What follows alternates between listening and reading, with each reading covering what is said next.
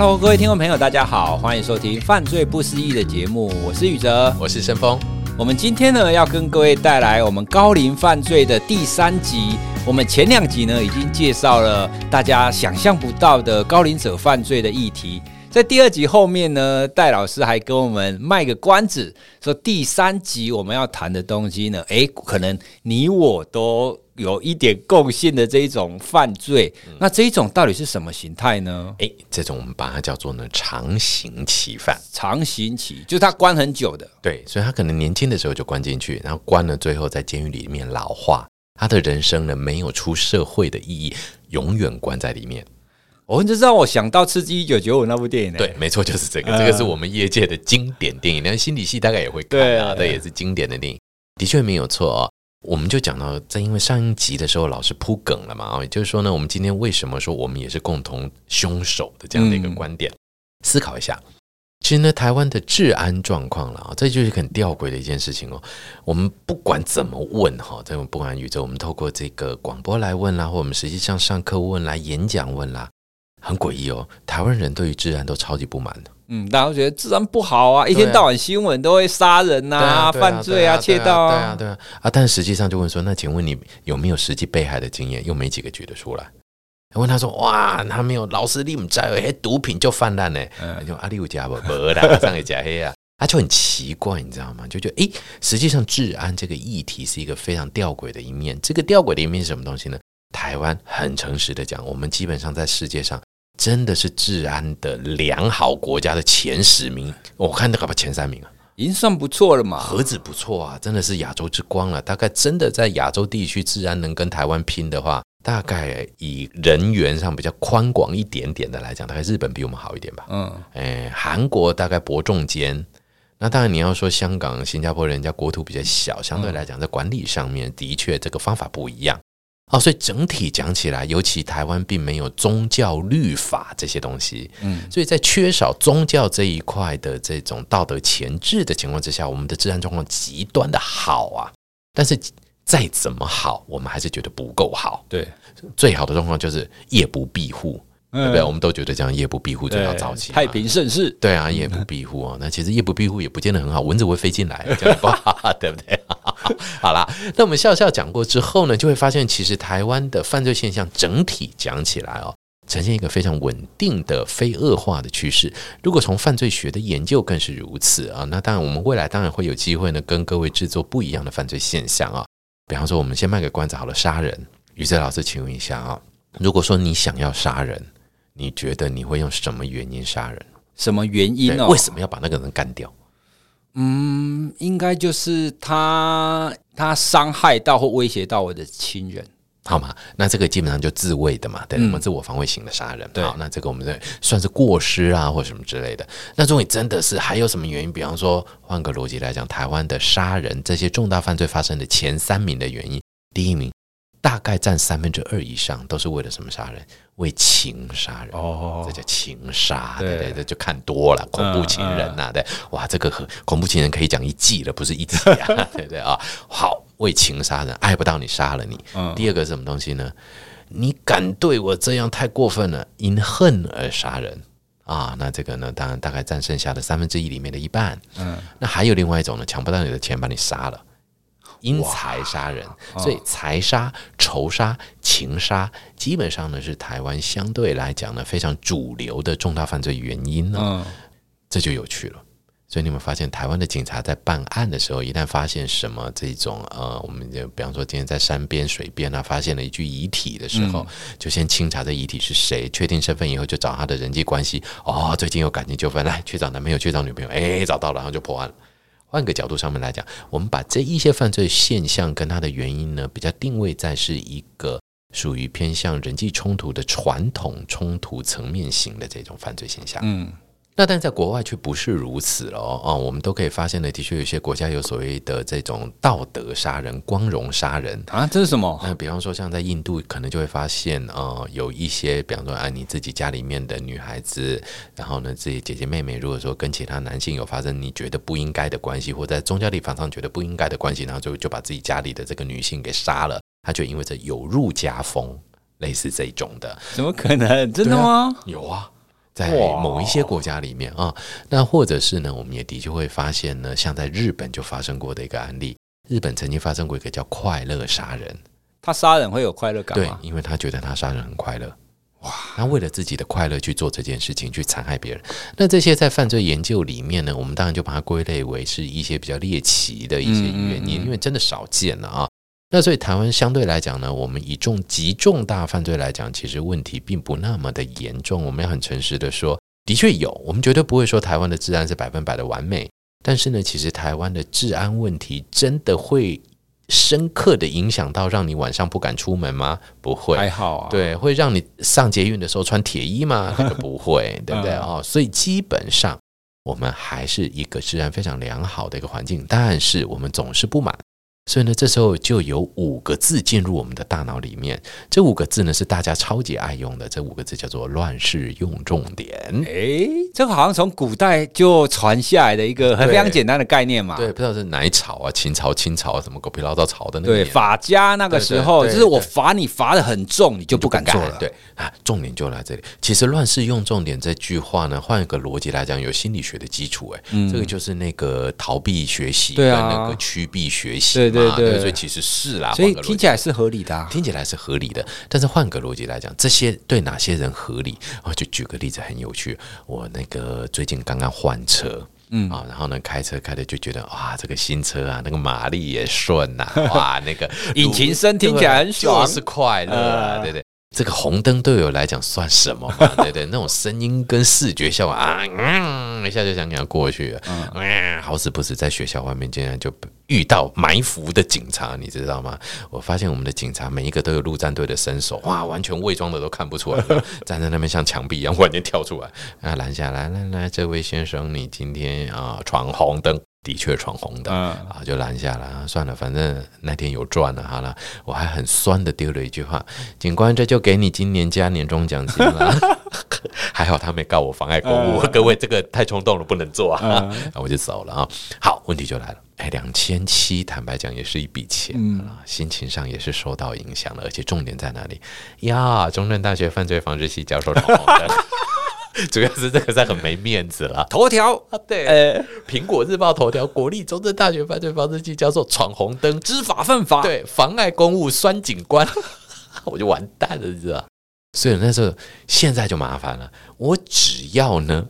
差不多快要到那个红灯，因为那是我上班必经之路，我索性先踩刹车，绿灯我也停下来，看看有没有警察再说。所以其实这个本身来讲，乱世用重点的逻辑在哪里呢？在于如果这个人具有理性评价思维的时候，坦白讲，乱世用重点的的确是可行的。对，但是换个逻辑来讲，你情杀的时候。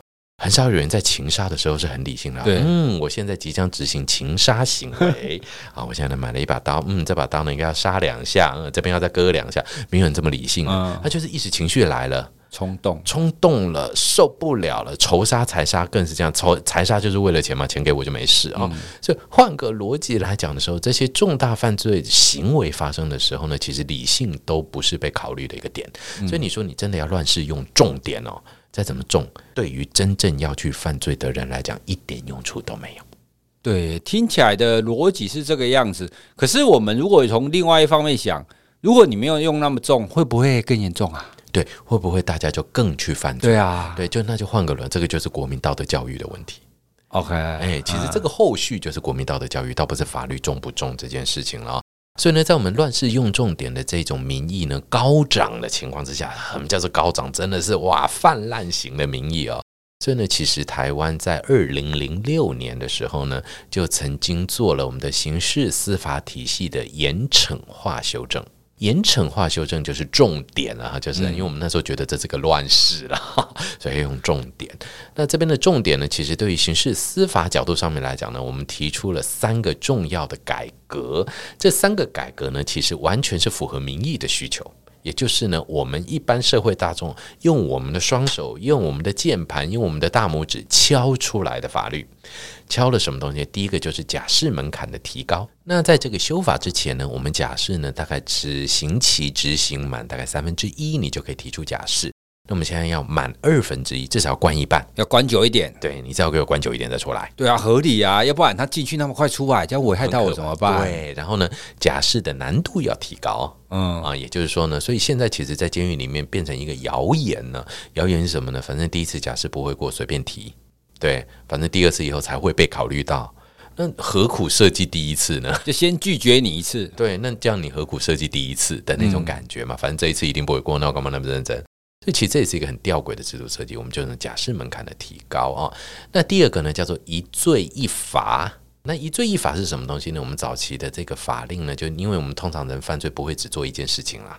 通常呢，可能就会有很多的罪行的现象同时发生啊、哦。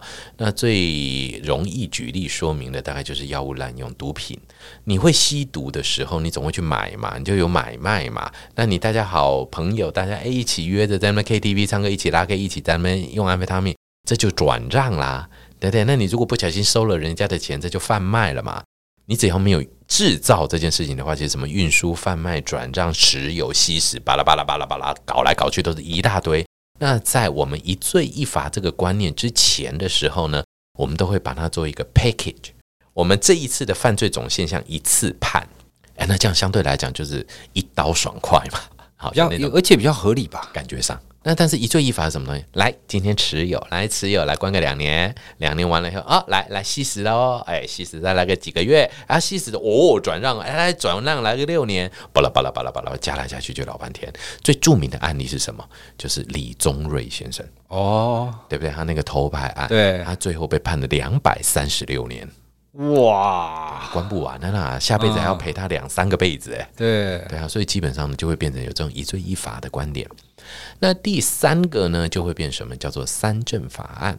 三证法案是说呢，因为人们在面对毒品的时候呢，毒品是一个非常强大的恶魔对手啊，所以呢，一开始呢，我们还是认为你是病人，所以呢，对你比较缓和治疗、乐戒。那到了第二阶段，哟，你还来，那我可能就需要有一些隔离了，我可能就觉得富有这一种，呃，类似像是强制治疗了，强制勒戒。那到最后一个阶段，不好意思，我都给你两次机会了，第三次加重其刑，所以就会变成在我们这样的一个设计的观念里面呢，我们的三正法案某种程度上面就对累犯或者是对非常重复性、成瘾性比较高的犯罪行为呢，就不那么的友善。那在这三种改变里面呢，影响最大的其实就是我们的假设门槛提高这件事情。好，假设门槛提高以后，就会让越来越多人呢在监狱里面关比较久。所以呢，这时候第三种高龄犯人就出现了。这种犯人呢，我们就把它叫做长刑期犯。他可能在年轻的时候，十几二十岁，应该讲二十了哈，二十以后呢，犯下了重大刑案，被宣告极长的刑期。我们举例来讲，台中角头翁奇南先生的命案。这个翁奇南这位角头呢，那他在这个招待所里面喝茶的时候呢，被当时默默无闻的这个海线小咖廖国豪先生呢，持手枪呢近距离射杀。当时呢，这位廖国豪先生是十九岁。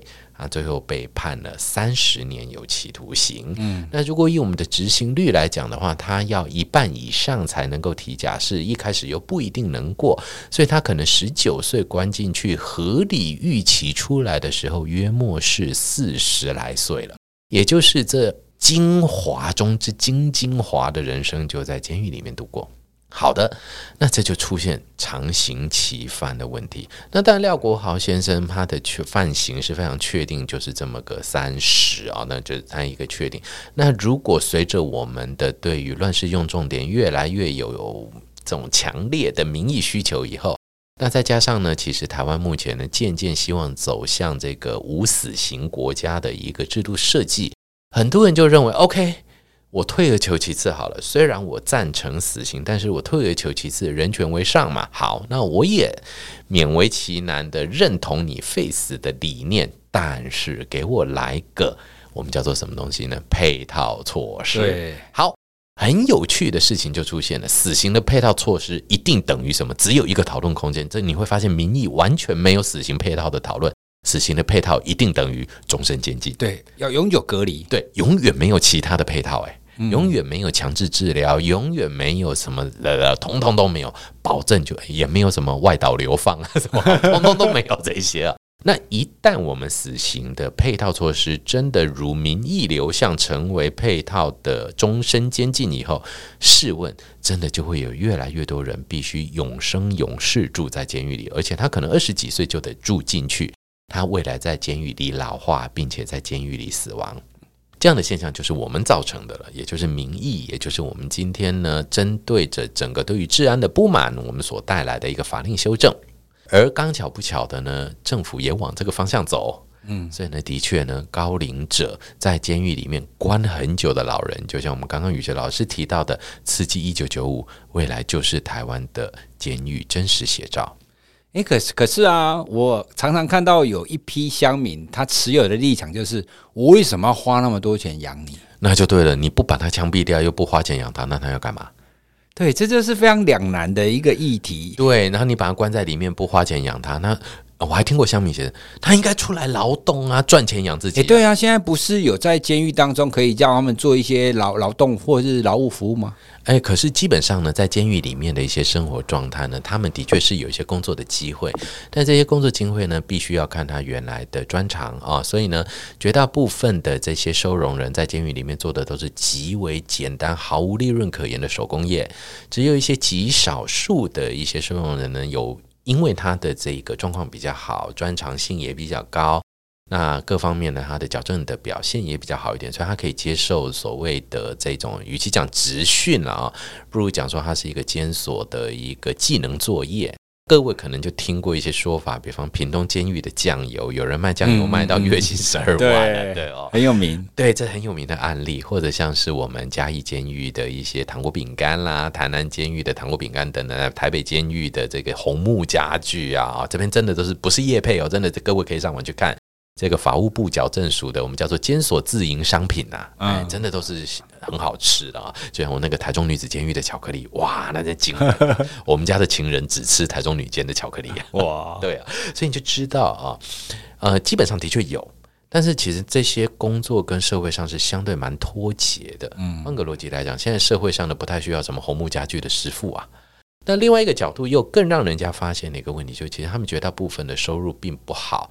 那他在监狱里面收入不好，其实哈，台湾的监狱制度是一个一人坐牢，全家拖垮的状况。哦，怎么说？因为其实呢，在监狱里面本身他不可能有任何的生产的收入啊，监狱还是要花钱的哦。监狱不是进去白吃国家、白喝国家的哦。他花什么钱？他总得买卫生纸哦。他这是小钱啊，还好。哎，不一定喽。嗯，如果小钱来讲的话，住得久，小钱滚成大钱呢、啊。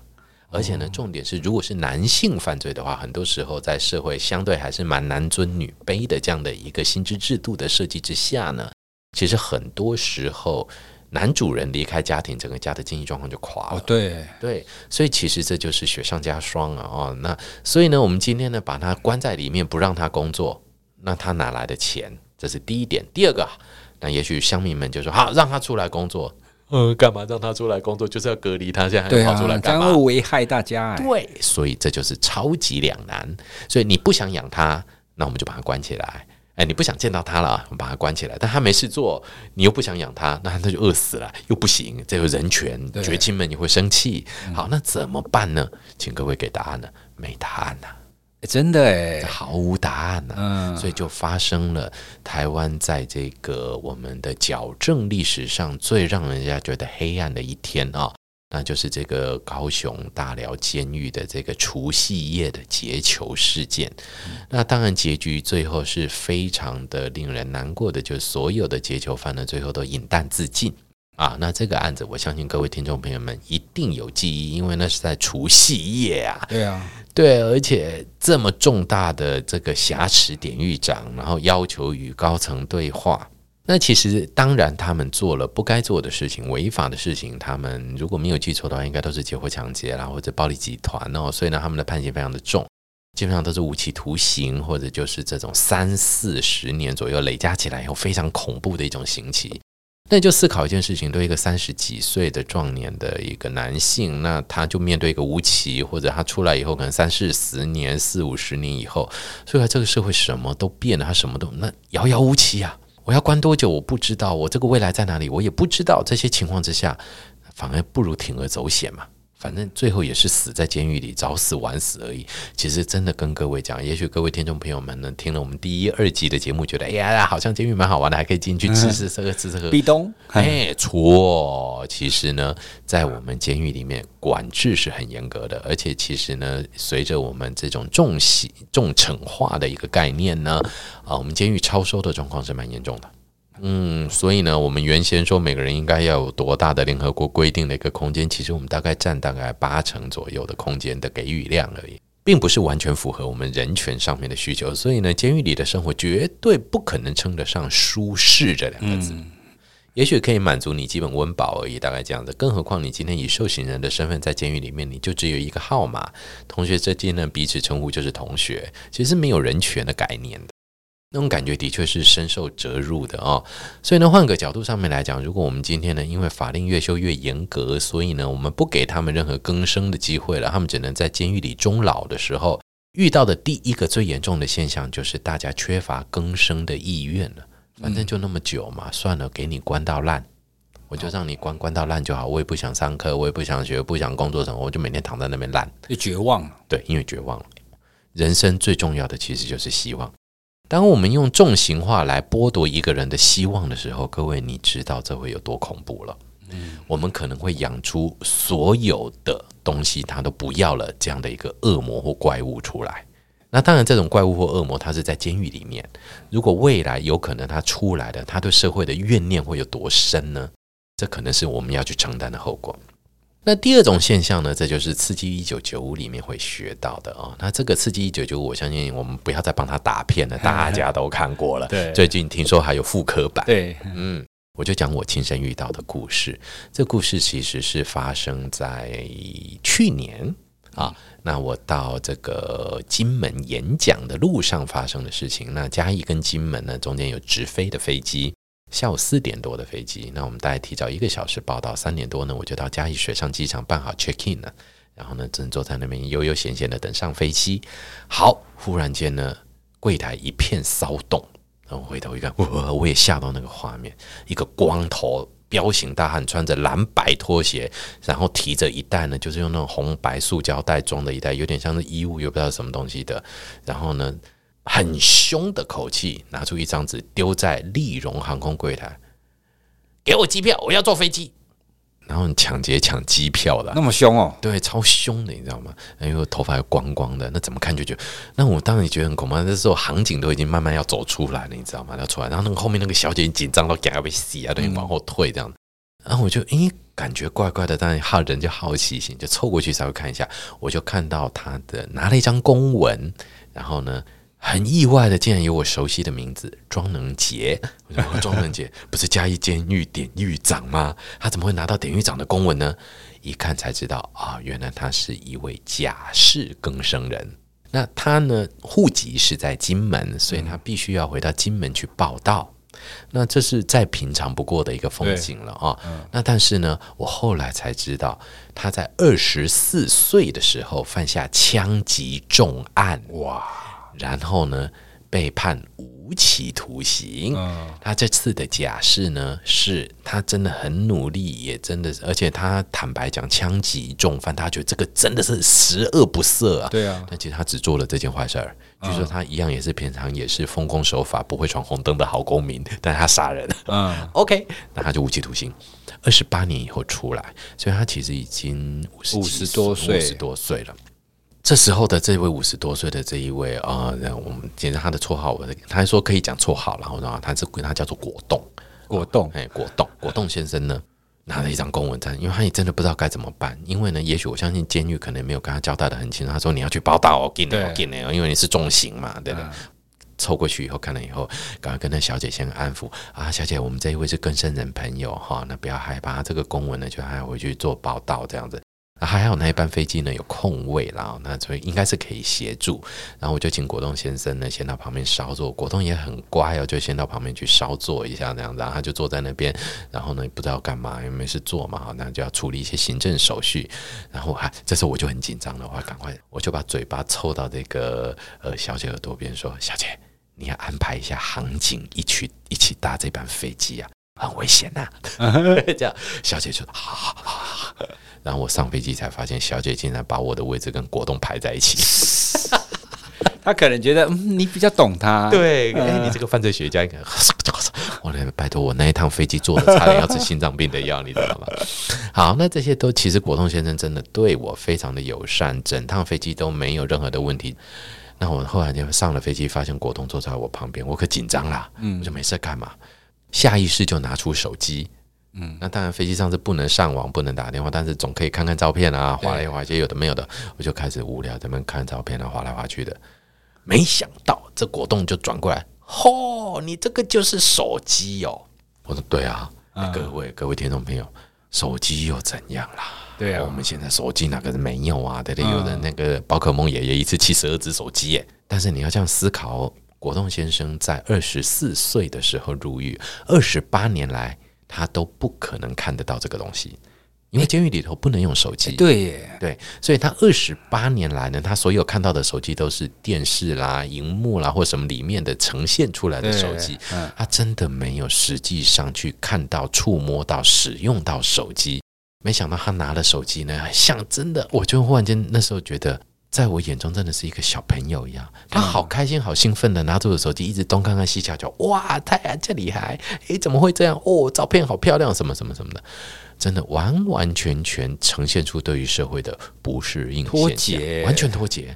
嗯，所以换个逻辑来讲，二十八年的人生被拿走以后，其实国栋先生未来的人生之路。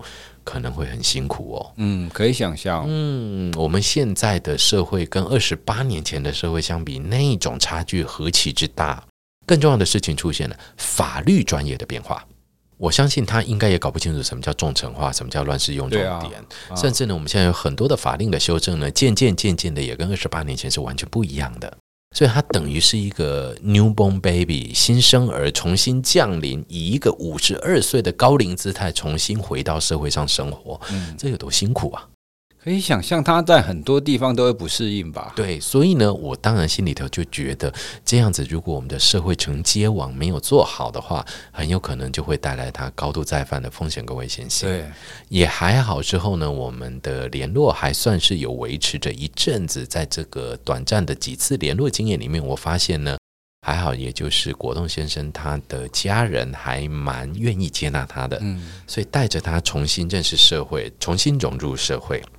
所以，其实这时候就会发现呢，我们常刑其犯这种在监狱里老化的现象，其实就是由我们各位您跟我我们一手造成的。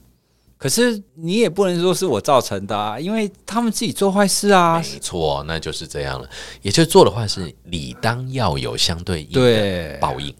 对啊，对，这个其实从报应的观点来讲，的确如此。也就是说，我们所说的这种报应报式的这个正义理念，嗯啊、呃，对我们来讲呢，叫做以牙还牙，以眼还眼啊，善有善报，恶有恶报。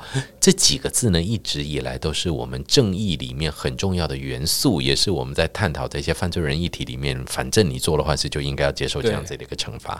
但另外一个逻辑，如果他今天接受完惩罚以后，如果他今天已经能够抬头挺胸的走出监狱以后，我们能不能准备好接纳这一些曾经社会脱节的人们？这就是我们的课题了，而不是他们的课题了。理性上来讲，我可以理解，因为他做了这个坏事，他需要处罚的，可能就是。假设我们看待他，他做了这个坏事，他就是要关二十年，所以这二十年完以后，他应该就是处罚完了，他应该要可以回归常态嘛？对。可是就我们刚刚所聊到的，因为他关起来关太长了，外面的整个世界啊、科技啊变化，他已经跟不上了，完全跟不上。所以他出来，他又造成是另外一种完全的不适应跟完全的隔离。诶，搞不好就像刺激一九九五一样啊。他出来以后不能适应，比过比在监狱里面过得还差。对，我们会发现台湾的更生人有不少这样的一个现象啊、哦。所以呢，其实长刑期犯的本身的问题就是很严重的了啊、哦。那当然呢，长刑期犯，你如果说他就是干脆就是终身监禁都不出来的情况之下，各位，我们监狱要负担他多久啊？这个问题更大呢。他如果在里面，你又不能不治病，你又不能不给药，你又不能让他有任何的放纵，所以在这个情况之下呢，其实。我们不止法律上的配套，不止矫正监禁上的配套，更重要的是，其实在面对高龄犯罪者的时候，我们整个社会听众朋友们，包含你，包含我，我们都需要在心理跟社会准备上的配套都要做好的。诶，这样这三集听起来我觉得很困难呢。那这样、嗯、这些问题，这些高龄者、这些高龄犯的问题，到底要怎么处理啊？我觉得真的没有办法处理耶。到目前来讲，其实，在处理的层面，真的需要有更多集思广益的机会。因为其实人类也真的是在近十几年来才可以活到这么老。嗯，其实人类的平均年龄呢，在二次大战以后呢，随着很多药物的开发，才有机会呢来到这个七八十左右啊。嗯，那当然，七八十感觉现在好像是很老。各位，我最近曾经看过一个 NHK 的报道，他曾经说呢，人类应该可以在五十年内呢，把我们的年龄期望值提高到一百二十岁，哇！也就是呢，你基本上你得活到一百二。那如果是一个配套不好的一个终身监禁的话，他可能二十五岁犯罪要被你关九十年、九十五年的时候，哇，一个世纪都在监狱里，干嘛呀？啊、哦，所以呢，换个逻辑来讲，我相信呢，透过这三集关于高龄犯罪的讨论呢，我们打开一个全新的思考，也许有机会未来我们是不是可以让听众朋友们也发声，或者跟我们做个互动，嗯、我们来探讨看看，如果是您，您想要怎么样应对这一些高龄犯罪者？这个问题，我现在真的想不到答案呢，真的没有，其实连我也没有，因为就社会社会资源最节省的方法，就把枪毙掉。其实是只要犯那种重罪，我们一律枪毙。但是不行啊，因为我们在跟黄志豪律师录的节目里面，我们发现，其实你要确认一个人真的犯了错事，其实很困难，所以会有那一种冤案的发生。那你冤案发生，你你已经把他杀掉啦。那这样子就无法挽回了，所以，我们从人权的观点，好像要尽量避免取走一个人生命嘛。与其讲人权的观点，应该是这样讲：不管是人权、司法、法理、法律各方面，其实人命都应该是最上位。如果从这个观点来讲的话呢，其实我们就会发现呢，不管今天我们要讲冤案，还是错案，还是假案。啊，戴老师去年呢做了一个研究哦，就是有关于这个冤案、错案、假案的研究，还有救济方法的研究。赫然间发现，其实有好多好多种的变化可能呢。也许未来再跟各位听众朋友们分享。这三集节目真的让大家可以开启一个新的想法啦。这的确是现在我们很难说可以有一个最好的一个解方，而且会有不同的人有不同的观点、不同的立场，他提出来的解决方法可能又不一样。那到底最好的方法是什么呢？哦，这真的是一个大灾问了。没有错。好，所以我们这三集呢，就先给大家这样子的一个思考，先抛出来，让大家了解我们现在犯罪上有这样子的一个现象。我们借由这一系列的节目呢，来更了解整个犯罪的情况是什么样子。啊，希望可以让我们找到让我们社会可以更好的方法。没有错，对，好，那我们这一集就跟大家介绍到这边喽，拜拜，拜拜。